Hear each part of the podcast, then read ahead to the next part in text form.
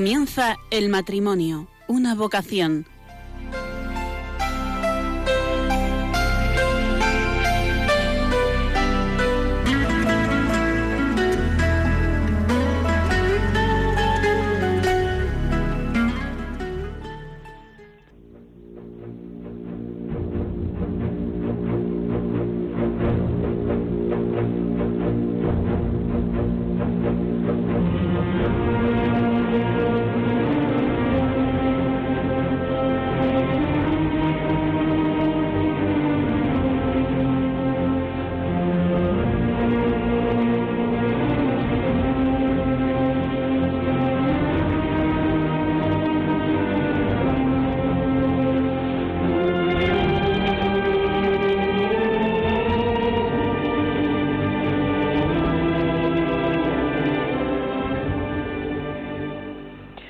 buenas noches, queridos oyentes de Radio María.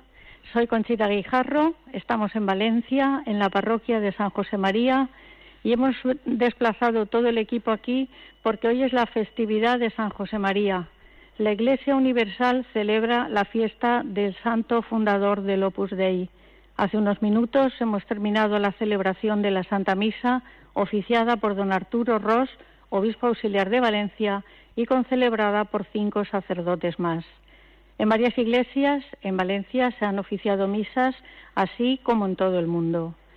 Para empezar y para que nos proteja Él y la Virgen María, vamos a rezar la oración de la estampa de San José María que dice así. Oh Dios, que por mediación de la Santísima Virgen otorgaste a San José María sacerdote gracias innumerables, escogiéndole como instrumento fidelísimo para fundar el Opus Dei, camino de santificación en el trabajo profesional y en el cumplimiento de los deberes ordinarios del cristiano, haz que yo sepa también convertir todos los momentos y circunstancias de mi vida en ocasión de amarte y de servir con alegría y con sencillez a la Iglesia, al romano pontífice y a las almas iluminando los caminos de la tierra con la luminaria de la fe y del amor. Y para hacer el programa hemos preparado el siguiente sumario. Breve biografía de San José María, breve informe sobre la parroquia de San José María en la que estamos, una breve biografía del matrimonio valenciano en proceso de beatificación, don Manuel Casas Noves y doña Adela Soldevila. Empezamos por la breve biografía de San José María, porque si tuviéramos que contar las biografías tantas que hay escritas, no tendríamos tiempo suficiente. Pero lo principal es que San José María Escribá nació en Barbastro el 9 de enero de 1902. Fue ordenado sacerdote en Zaragoza en marzo de 1925. El 2 de octubre de 1928 fundó, por inspiración divina, el Opus Dei el 26 de junio de 1975, falleció repentinamente en Roma, después de haber mirado con inmenso cariño por última vez una imagen de la Virgen que presidía el cuarto de trabajo. En ese momento el Opus Dei estaba extendido por los cinco continentes y contaba con más de 60.000 miembros de 80 nacionalidades, al servicio de la Iglesia con el mismo espíritu de plena unión al Papa y a los obispos, que vivió siempre. San José María Escribá, el, Santo Padre, perdón, el San Juan, San Juan Pablo II lo canonizó el 6 de octubre de 2002.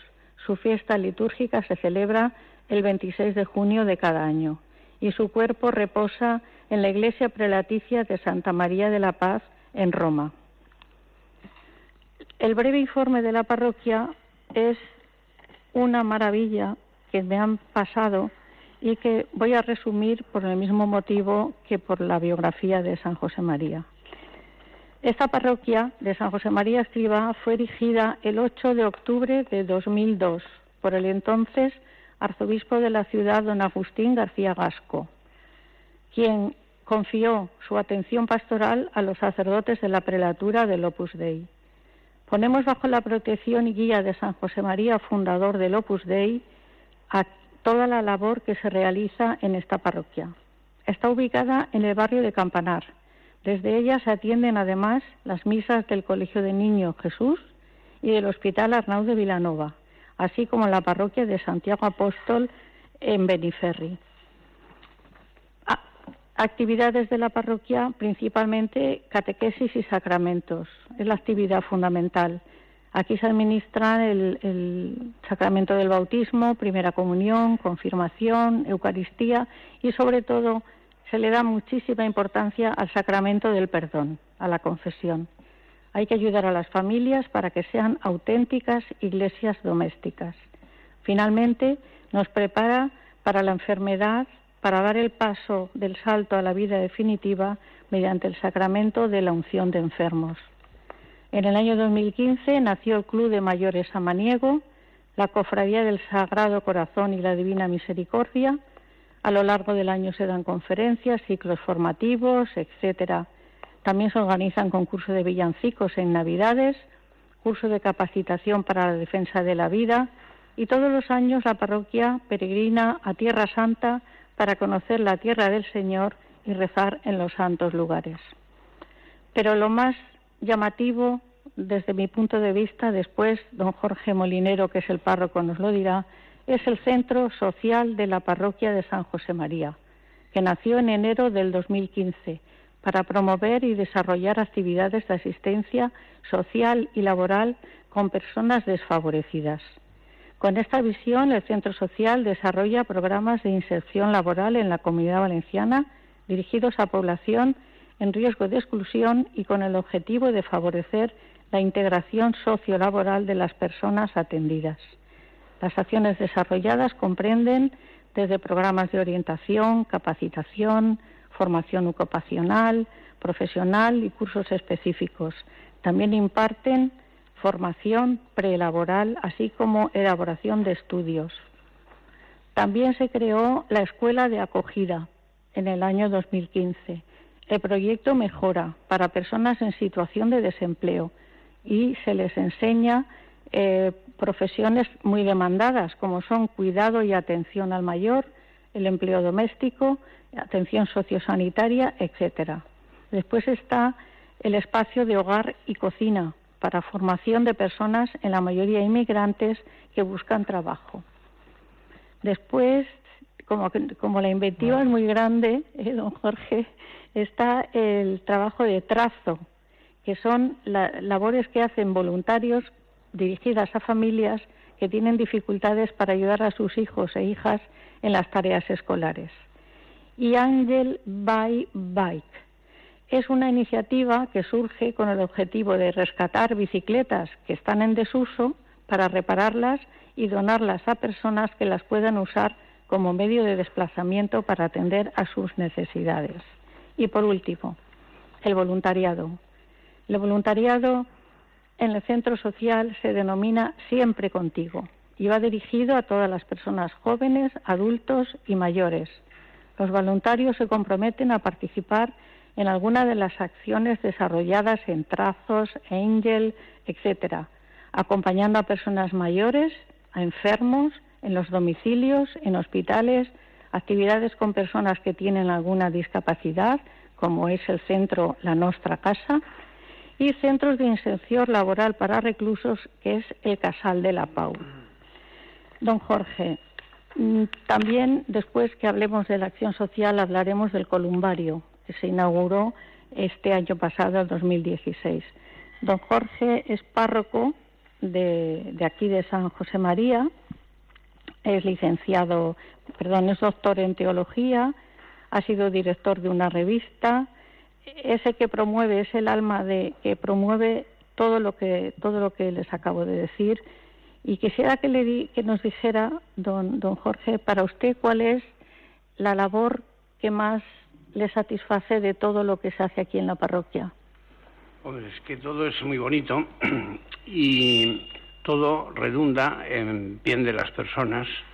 El Papa Francisco dice que la mayor pobreza es la pobreza de no tener a Dios.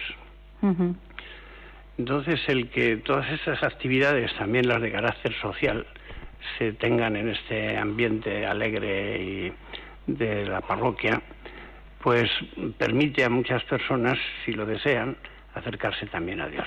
Esos son los momentos más importantes a mi juicio. Después, bueno, cada vez que alguien se convierte, empezando por los sacerdotes, que nos tenemos que convertir todos, eh, cada vez que alguien se confiesa, cada vez que los niños llegan a la primera comunión, cada vez que un matrimonio se soluciona, cada vez que una unión no legítima acaba de organizarse bien, pues está llena de alegría, y una alegría que es eh, ver cómo la gracia pasa a través de los canales que somos los hombres.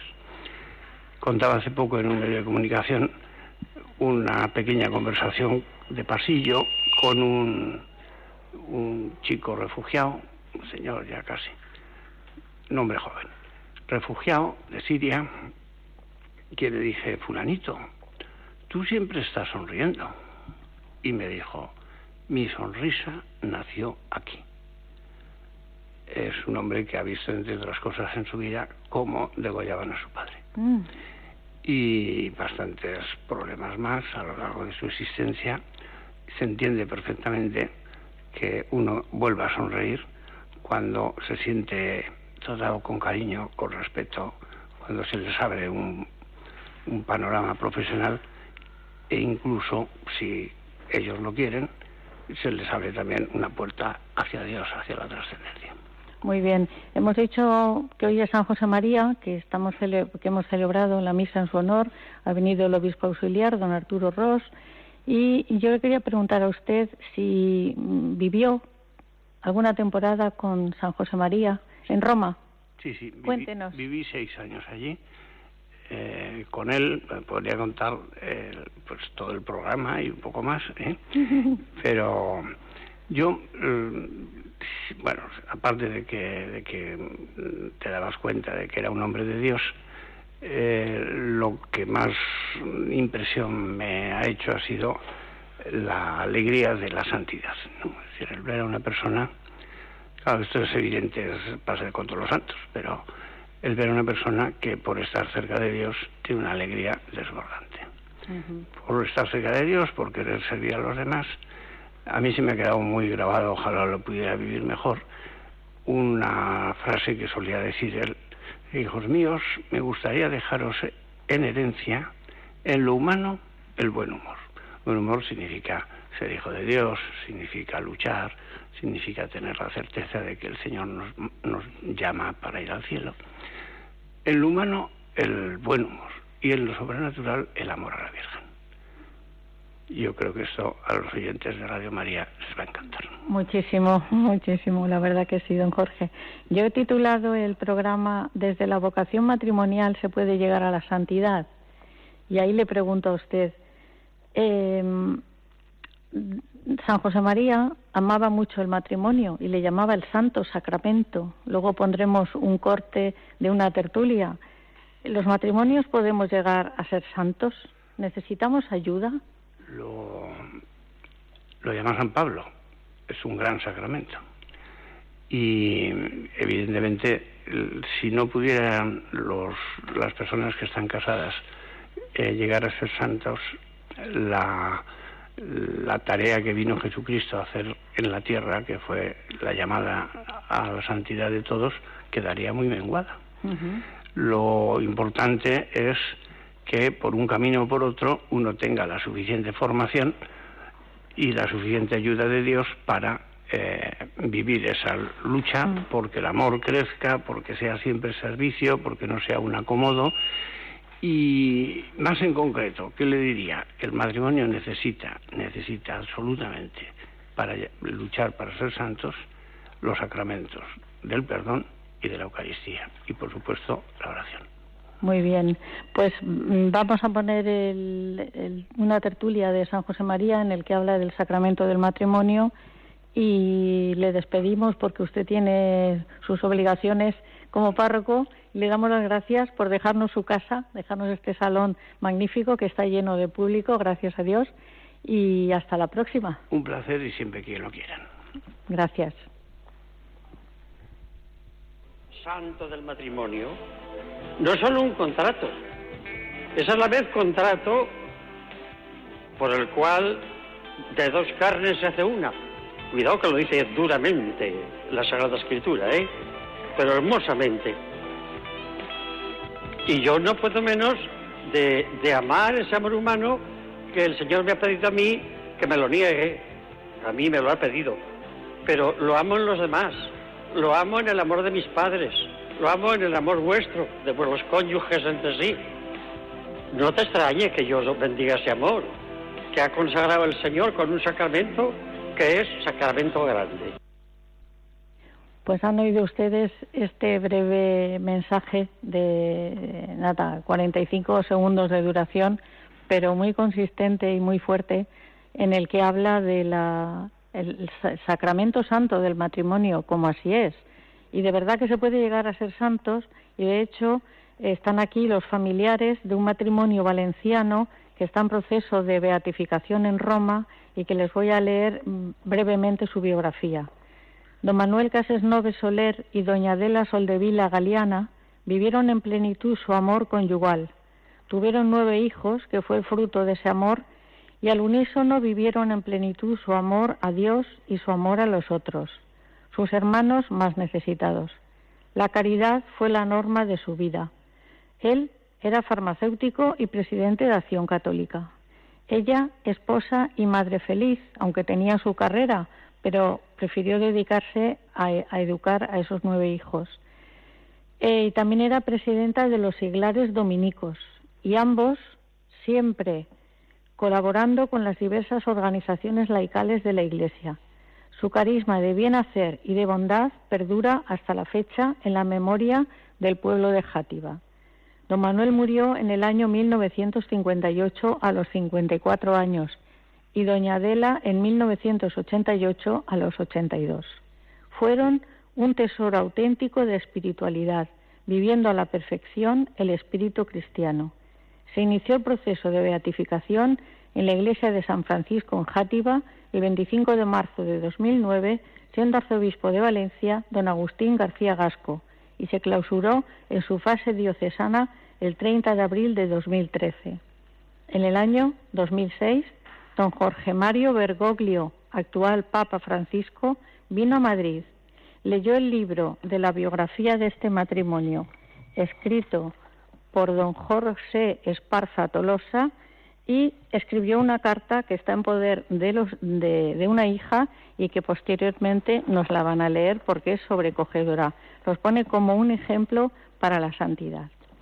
Y ahora pues tenemos al teléfono a doña Lola, que está en Madrid, y vamos a hablar con ella porque es un encanto de mujer. doña Lola es, eh, pertenece al, ahora nos lo explicará ella, Ecumene, que es una unión de seglares que atienden a los sacerdotes. Doña Lola, buenas noches. Doña Lola. Sí, buenas noches. Hola, ¿cómo estás? Soy Conchita de Radio María. Ah, Conchita, bien. Bien, gracias a Dios. Bien, gracias a Dios. Para todos nuestros oyentes, ¿nos puede usted decir los años que tiene? Ah, pues voy a cumplir 84 el mes que viene. Muy bien, pues desde aquí le felicitamos para el mes que viene que cumpla sus 84 años. Eso, el día de Santiago. Sí, ah, muy, bien, el 25 de julio, pues. ¿eh? Sí.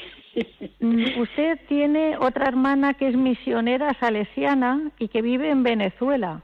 Exactamente, sí. ¿Y, ella es, de su edad o más joven? Ella tiene dos años menos que yo. Muy bien, doña Adela. Y doña Carmen, perdón. Y Lola. Usted, Lola.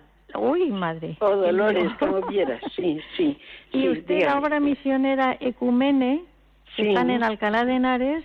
Eh, creo que tienen ustedes ahí una persona que queremos mucho aquí en Valencia, don Juan Antonio Rech. Ah, pues sí, es nuestro señor obispo. Muy bien. Sí. ¿Qué me puede contar de, de su madre? De mi madre. Ah, mm. pues yo tenía más bien de mi padre, pero bueno, ahora le digo también de mi madre. Esto, mm, mi madre pues era una persona muy, muy abierta, muy cariñosa con todos, dispuesta siempre a ayudar a quien fuera y como fuera. Mm, por ejemplo, con todos los que éramos en casa, pues ella no le importaba que, que viniera quien fuera a casa a estar, a convivir, a lo que fuera. Siempre estaba dispuesta. Era muy, muy, muy amante del corazón, de, Jesús. Y también de, de, el Beato Jacinto Castañeda, que ahora ya es santo. Y de la Eucaristía. Dice que. Ah, bueno, y de la Eucaristía, por supuesto. Los jueves eucarísticos. Sí, también, también. Y, de la Virgen, vamos, eso por demás. Ella fue camarera toda la vida y, y bueno, y, y, nos inculcó a todos lo mismo, ese amor a la Virgen. Bueno, ¿y de su padre nos quiere contar algo?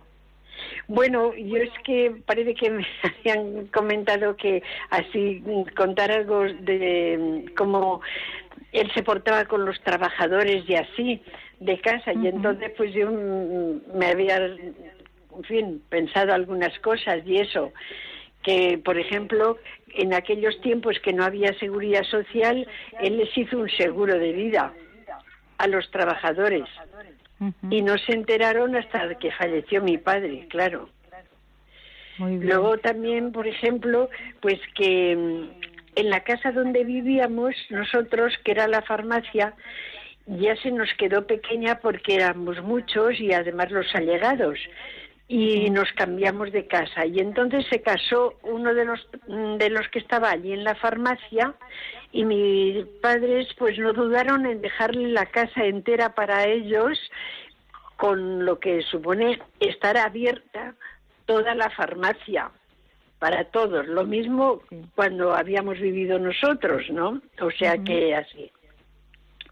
Y luego por ejemplo también eh, se casó una hija de uno de los trabajadores y el novio no tenía suficiente para, para la casa, para comprarse la casa y sin nada, sin papeles ni nada, mi padre pues se lo dio en cuanto pudo y, y el señor siendo aún, siendo ya abuelo siempre cada vez que nos veía. Ay cuánto me acuerdo de tu padre. Ay qué bueno era. Ay y así y eso. Y en fin. en el libro de don José Esparza yo he leído sí. que durante los años 36 al 39 don Manuel fue víctima de la persecución, incluso le llegaron a quitar la, la farmacia y estuvo en la lista para ser ejecutado. Por sí, sí, efectivamente. Efectivamente. Eh, le, por ejemplo, la farmacia le quitaron y también todas las fincas que, que tenía también se las se las quitaron y allí en la casa donde teníamos allí en el campo allí estuvo viviendo una colonia yo que sé que que hasta hasta las mesas las las rompieron para hacer leña y esas cosas. Y esto que dice de, este señor, efectivamente, un trabajador eh, que conocía a uno de estos milicianos que eso le le dijo que estaba en la lista mi padre y entonces él le dijo mira no sabéis lo que os hacéis es una persona buenísima y ayuda a los pobres Así que por favor, eso. Y le, en fin, lo hicieron así. Muy bien. Lola, está aquí su hermana María y sus ah. sobrinas, bueno, y Pepe, María y Pepe, y sus sobrinas Carmen y María y... Ah, qué bien. Y Alex. Si quiere usted decirle algo. ¿Eh? Que si quiere decirles algo. Bueno, pues nada, pues que, que mucho ánimo y que a ver si el Señor quiere que, que esto vaya adelante y que, en fin, aunque para nosotros siempre han sido santos, santos. pero para que lo reconozcan si, si el Señor quiere. Muy bien. Pues muchas gracias, Lola. Si hago otro programa, la volveré a llamar. ¿Eh? Vale, muy bien. bueno, pues nada, buenas noches. Buenas noches. Bueno, pues ahora seguimos con María, que es hija de, del matrimonio, que está aquí con tres de sus hijos. ¿Y cuántos hijos tienes, María? Ocho. Ocho, muy bien. Hay tres y entre el público más. Dos más. Dos más.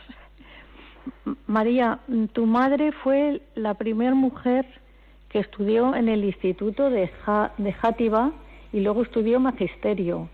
Yo he visto las fotos en el libro donde están todos los hombres y solamente ella de mujer. Ha sido una avanzada desde, desde siempre. Cuéntanos. Pues, pues la verdad es que sí. Mm, debía ser inteligente, buena inteligente y, por cierto, era muy guapa. Porque después me decía la gente cuando era ya mayor, yo salía por la calle, yo pretendía a tu madre, yo pretendía. Pues entonces sí que tenía pretendientes y ya todo lo guardaba, jamás decía nada. Y era también muy simpática y desde luego en la fotografía del libro vienen todos los hombres que están alrededor de y ella en el medio, lo cual era muy adelantada para la época. Claro, esto fue en el bachiller en Játiva, pero luego ya en Valencia, al estudiar magisterio, ya se mezcló con más, con más chicas. Con más chicas. Con más chicas. Oye, tu padre se fue a Madrid a estudiar farmacia y al regreso se hizo cargo de la farmacia. Y es cuando conoció a tu madre y empezaron a salir, empezaron a tener relaciones. Cuéntanos, ¿cómo fue eso? Pues ellos se conocían más que nada por el vecindario, porque las casas mm, daban una a la casa de la otra. Y mm, mi padre se enamoró de ella, claro, porque era muy guapa, porque era muy lista, era muy viva. Y empezó a salir con ella. Y cuando mi madre se dio cuenta que él iba ya en serio, porque venía de Madrid, salían y después esto ya mm, huele algo más que de amistad y de que de ser vecinos. Y él le dijo, Manolo, no te hagas ilusiones porque yo te voy a poner una condición que tiene que ser indispensable para que tú y yo vayamos adelante en el noviazgo o que lo iniciemos. Que pues tú dirás, Adela, pues que tienes que venir conmigo a misa y rezar el rosario, porque yo soy creyente, practicante y me gustaría si tengo que casarme contigo, formar una familia cristiana, con los hijos que Dios nos dé, pero cristianos y educados en la fe. Así es que tú verás, elige. Dice, pues yo lo tengo clarísimo, Adela, contigo para siempre. Y a partir de entonces, pues ahí formar un matrimonio que ya sabéis a dónde han llegado. Un ejemplo. Un ejemplo. Matrimonio para la historia, se titula el libro, porque realmente eh, así es. ¿eh? Se casaron en la Catedral de Játiva él con 23 y ella con 21. Y él ya había terminado su carrera de farmacéutico. Sí, Pues que se casaron dos más, fueron cuatro, porque mi padre tenía una hermana que era más pequeña que ella y se casó también en la misma misa con el tío Max. Entonces de los cuatro solamente uno era mayor de edad. Tanto es así que luego para el viaje de novios querían salir extranjero y no los dejaron. Mm, qué bien. Muy bien. Mm, Pepe, tú conociste a, don Manuel. Bueno, no se puede decir exactamente. Yo creo que entrando en la farmacia en algún momento lo vi, pero no me, no me percaté de quién era, ¿no?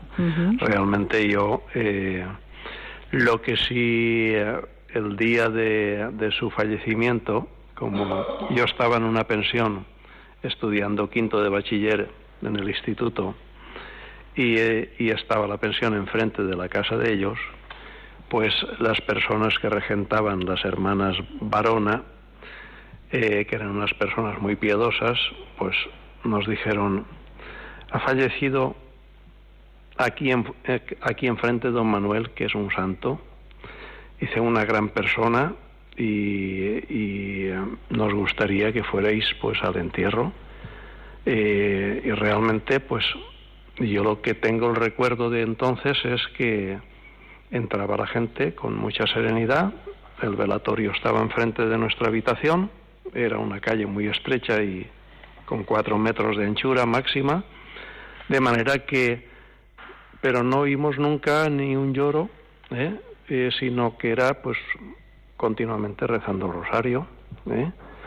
y, y serenidad, sobre todo. Y luego, pues, realmente lo que sí me llamó muchísimo la atención fue que, que fui al entierro, estaba acostumbrado a ver en Játiva pasar entierros con muy poca gente, infinitamente menos que en mi ciudad de Oliva, que, y este entierro me dejó pues totalmente alucinado, ¿eh? porque llenó la, llenó la iglesia enorme y es verdad que la gente estaba pues muy compungida. ¿eh? Esa fue la manera de conocerle. Claro, porque él murió en el año 58. Doña, Doña Adela vivió más, pero él murió, pero cuando murió decían que había muerto el padre de los pobres, porque luego contaremos lo que hacía cuando iban los pobres a comprar medicinas.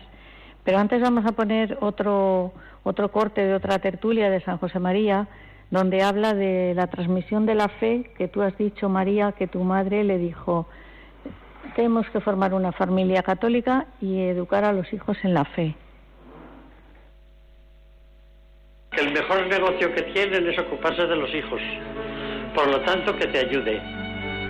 Y desde pequeños los vais soltando, les vais haciendo discurrir, no les obliguéis a hacer muchas cosas de piedad, unas oraciones vocales muy breves que tu mamá las sabes decir y los niños las saben repetir, y si un día te olvidan te llaman y te dicen, mamá, que no he dicho a la Virgen nada. Y tú les dices lo que tienen que decir. Ellos ya lo saben, pero les gusta decirlo, decirlo con mamá.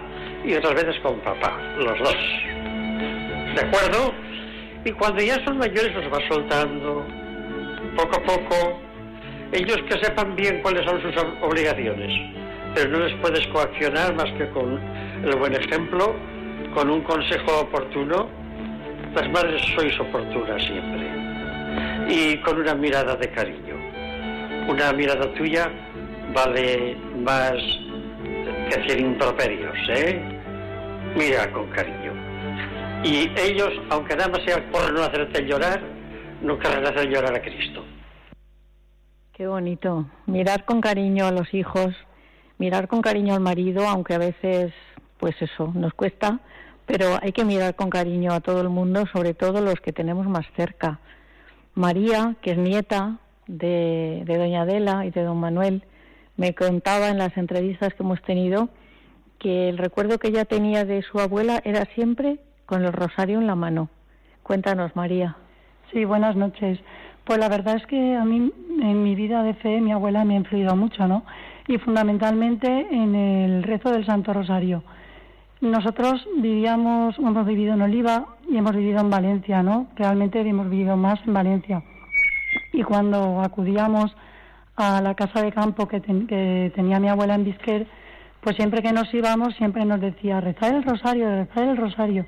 Ella era muy insistente siempre en el rezo del rosario, porque lo había rezado siempre en familia y siempre insistía en esa devoción.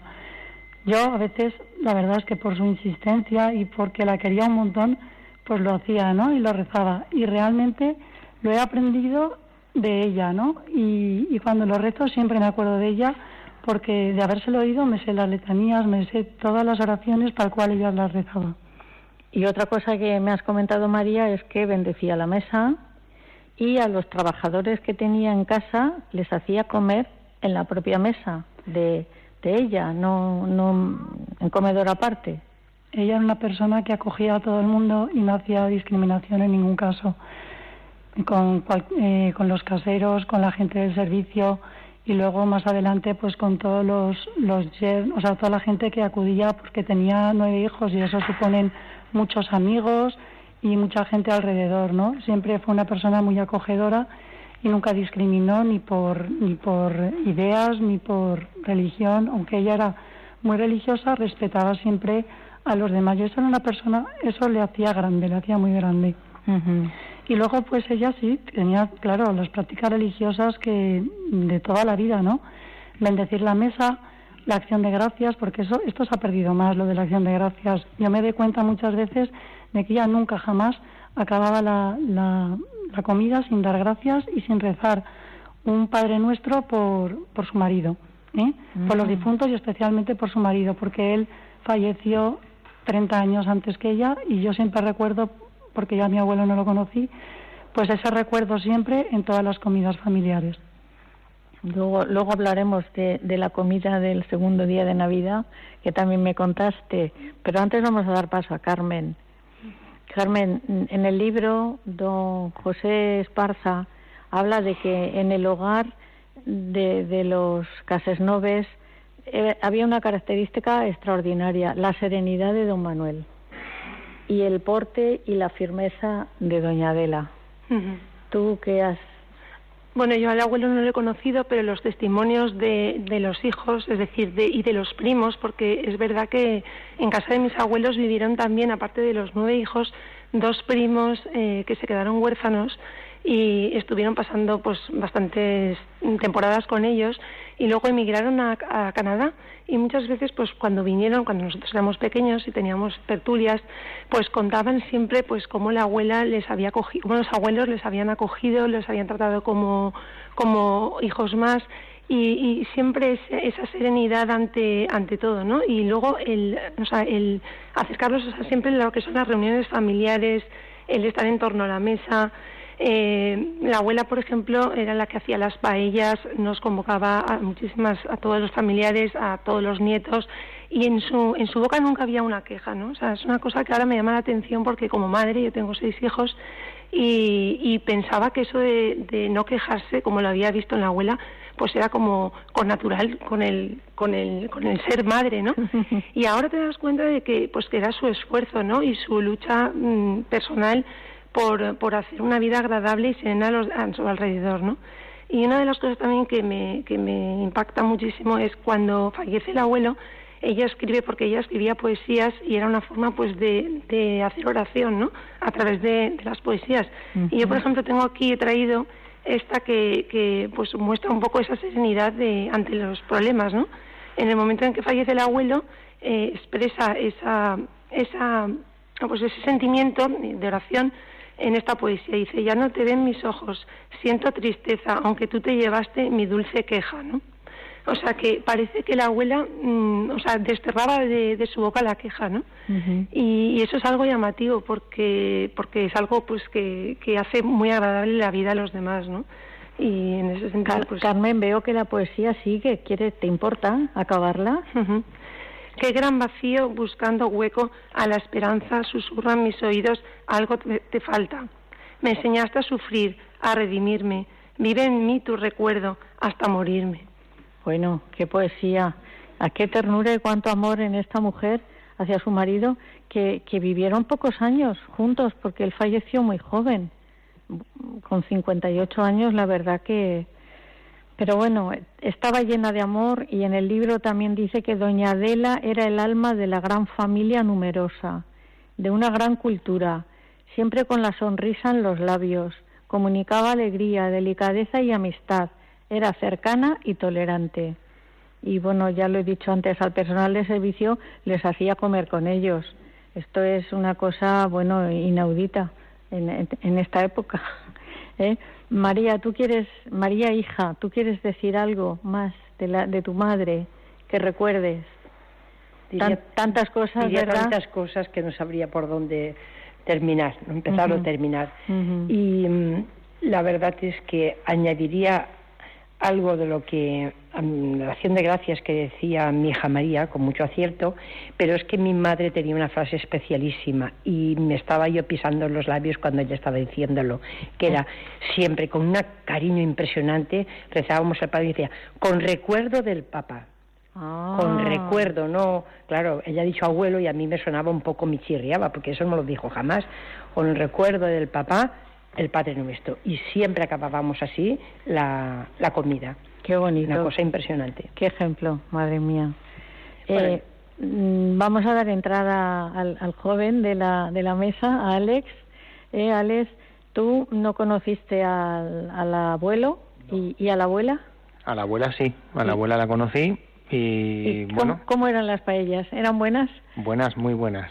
Luego también enseñó a mi padre y bueno, pues eh, la verdad que un buen, una buena maestra, porque la verdad que mi padre eh, sigue con, y continúa haciendo pa paellas las excelentes paellas. allí en Bisquer. ¿eh? Muy bien. Pues eh, creo que tienes tú el documento que escribió don Jorge Mario Bergoglio, actualmente Papa Francisco, que cuando leyó el libro de don José Esparza, escribió un documento y os lo dio a vosotros. ¿Quieres leerlo, por favor? Por supuesto.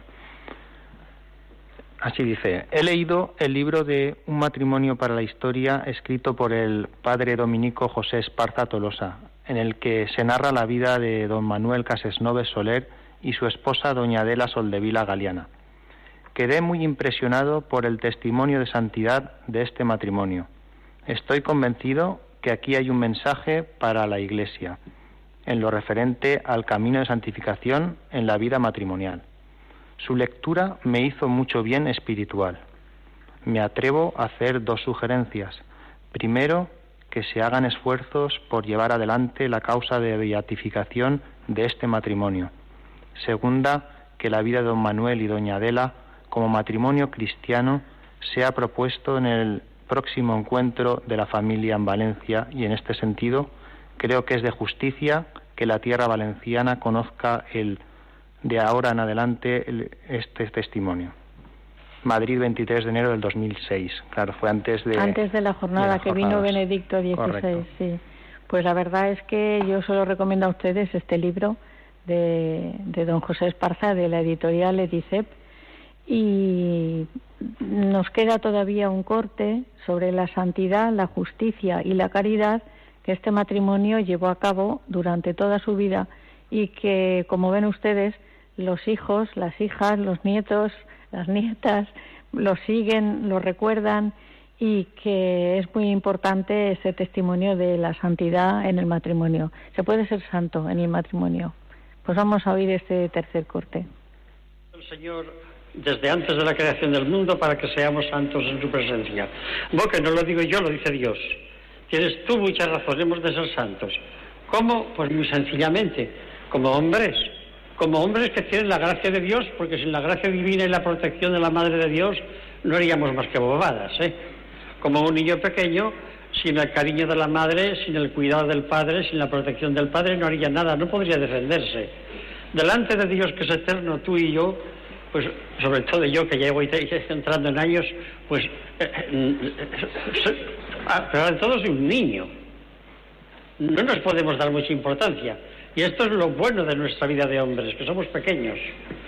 Y Dios nos ayudará a ser santos, cumpliendo nuestros deberes de Estado. Si tú eres casado, queriendo mucho a tu mujer, queriendo mucho a tus hijos, cuidándote por ellos, cuidándolos a ellos, trabajando en tu labor profesional con sentido de justicia, siendo generoso, cumpliendo, además de los deberes de justicia, los de la caridad, que es meter el corazón en las cosas terrenas. Si no, la vida es muy dura, muy seca. Pongamos el corazón, pongamos la caridad de Cristo y así todo es suave en la vida. No hay violencias. Y tú no las quieres, las violencias, yo tampoco. Vas por camino de ser santo. Siéntate tranquilo, que vas bien. Gracias, Padre. Bueno, al, al que le ha hecho la pregunta en esta tertulia, le dice que va por el camino de ser santo pero mm, tenemos aquí un ejemplo a imitar, que son don Manuel y doña Adela. Y ahora le voy a preguntar a, a María, María Madre, cuéntanos esa comida que organizáis el segundo día de Navidad. Pues sí, es una cosa única, me parece a mí, porque somos una familia muy grande. Eh, nos reunimos alrededor, bueno, a medida que ha ido creciendo la familia por las Navidades, con la abuela ya nos reuníamos todos en Bisquer hasta que ella falleció. A partir de ahí, esa última celebración navideña éramos unos 80. Se celebró en nuestra casa porque esa casa pertenece a nosotras, a nuestra familia, y lo hacíamos, mm, hacíamos caber a todos y muy bien. Lo que pasa es que, claro, al fallecer mi madre, continuamos un año más. La familia continuaba creciendo.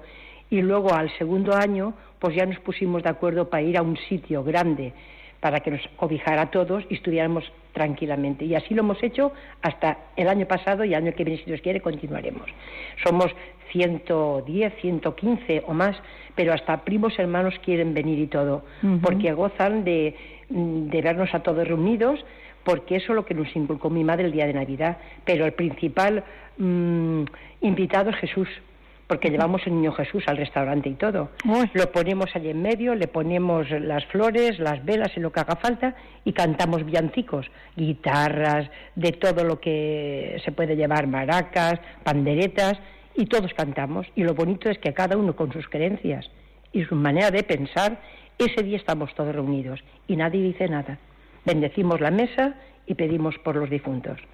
Y es una tradición que nos la han inculcado ellos desde el cielo, mm. nos ayudan a llevarla adelante. Porque sin una mano de arriba eso no se puede llevar. No se puede, no. Tanta gente distinta sin... 132 o más. O más. Pepe, creo que cuando faltó don, don Manuel mm, ya la santidad se, se palpaba y de los pueblos de alrededor mm, dijeron que era un santo porque cuando iban los pobres a comprar medicinas a la farmacia, si no podían pagarle, se las regalaba. Y en algunas ocasiones, en la bolsa de la medicina, les ponía dinero. ¿Qué nos decís de esto?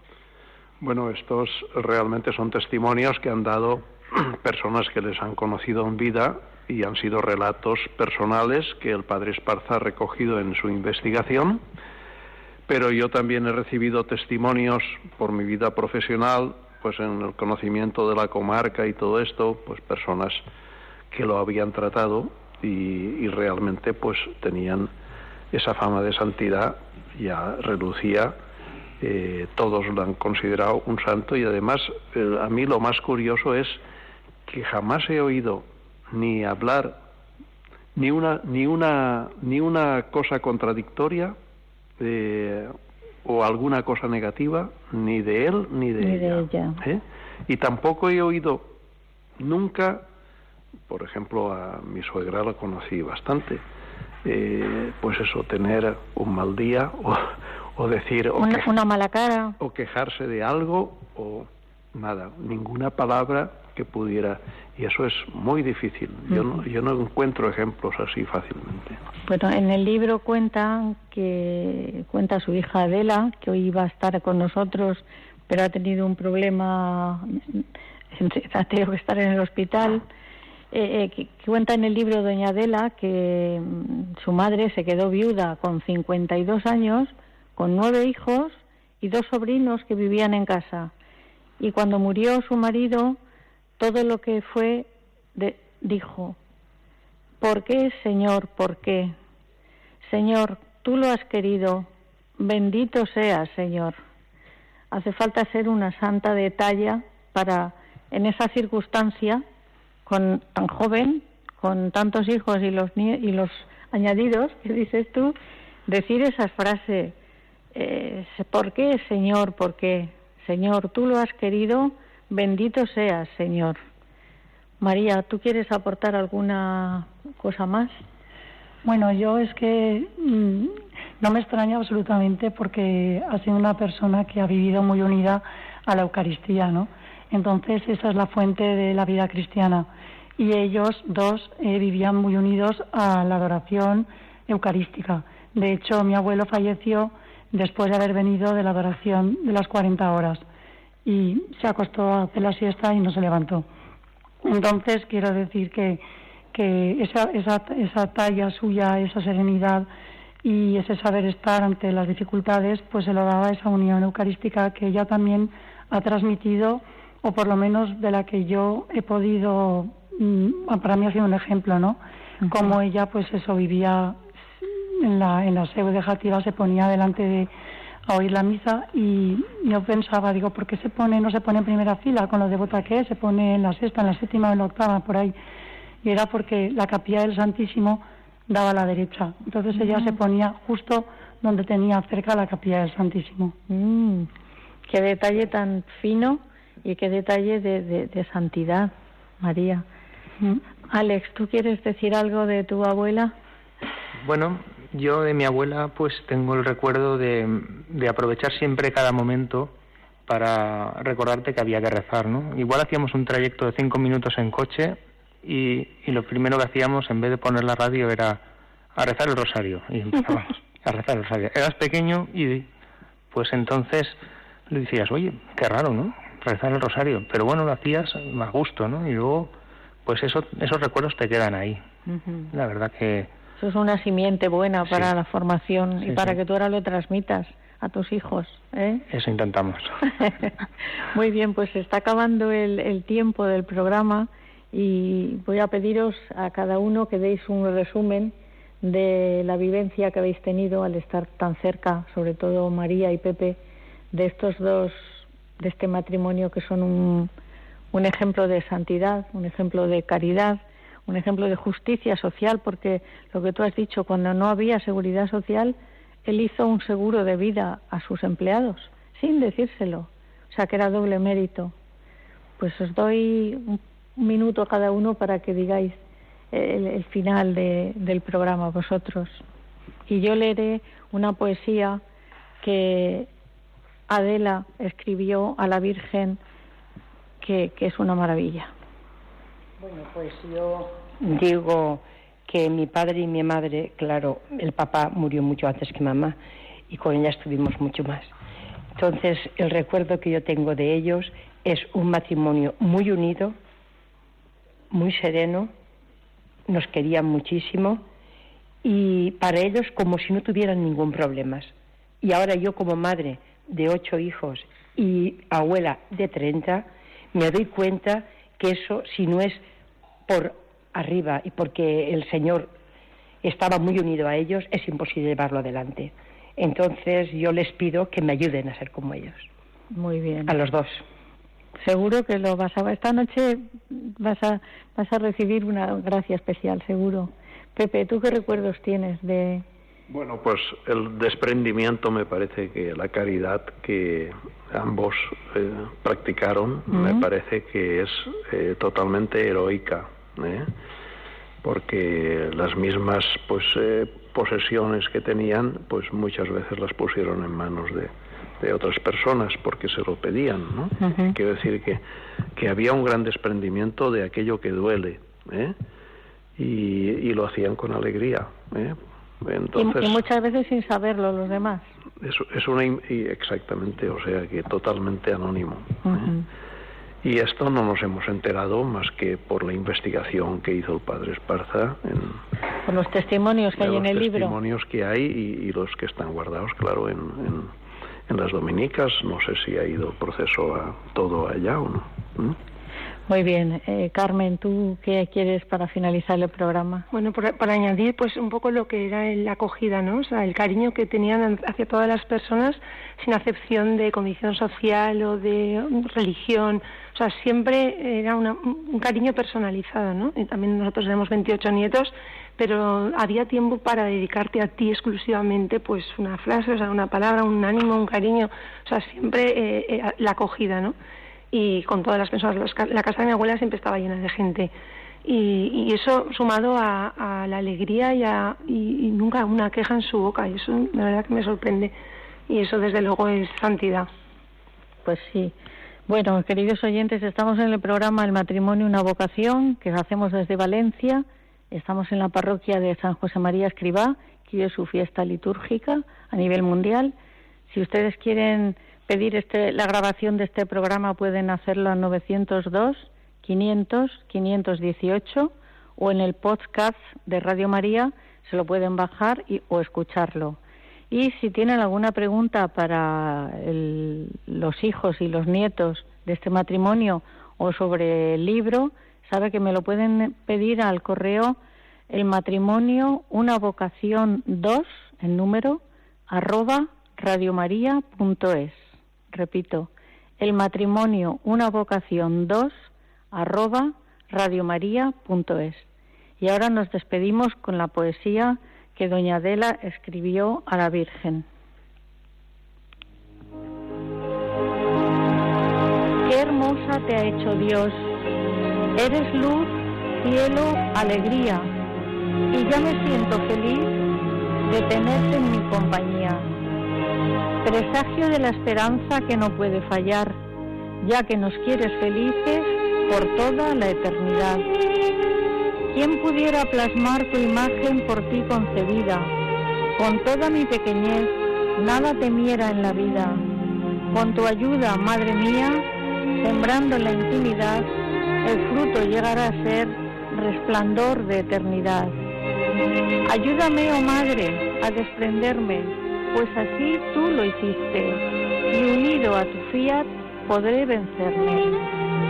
Unida a tu dolor, oh Madre buena, comparto en el silencio tu inmensa pena. Tu ausencia, dulce cruz, es mi lamento, y aunque gracias a Dios, ¿cómo lo siento? Y es que el amor quedó desamparado, ya no tiene la cruz entre sus brazos a no poder vivir sin su regazo. Y doy las gracias a los técnicos que esta noche nos han acompañado, Ramón, Aurora y Fernando, y les dejo a ustedes con los compañeros de informativos. Buenas noches y hasta dentro de cuatro semanas.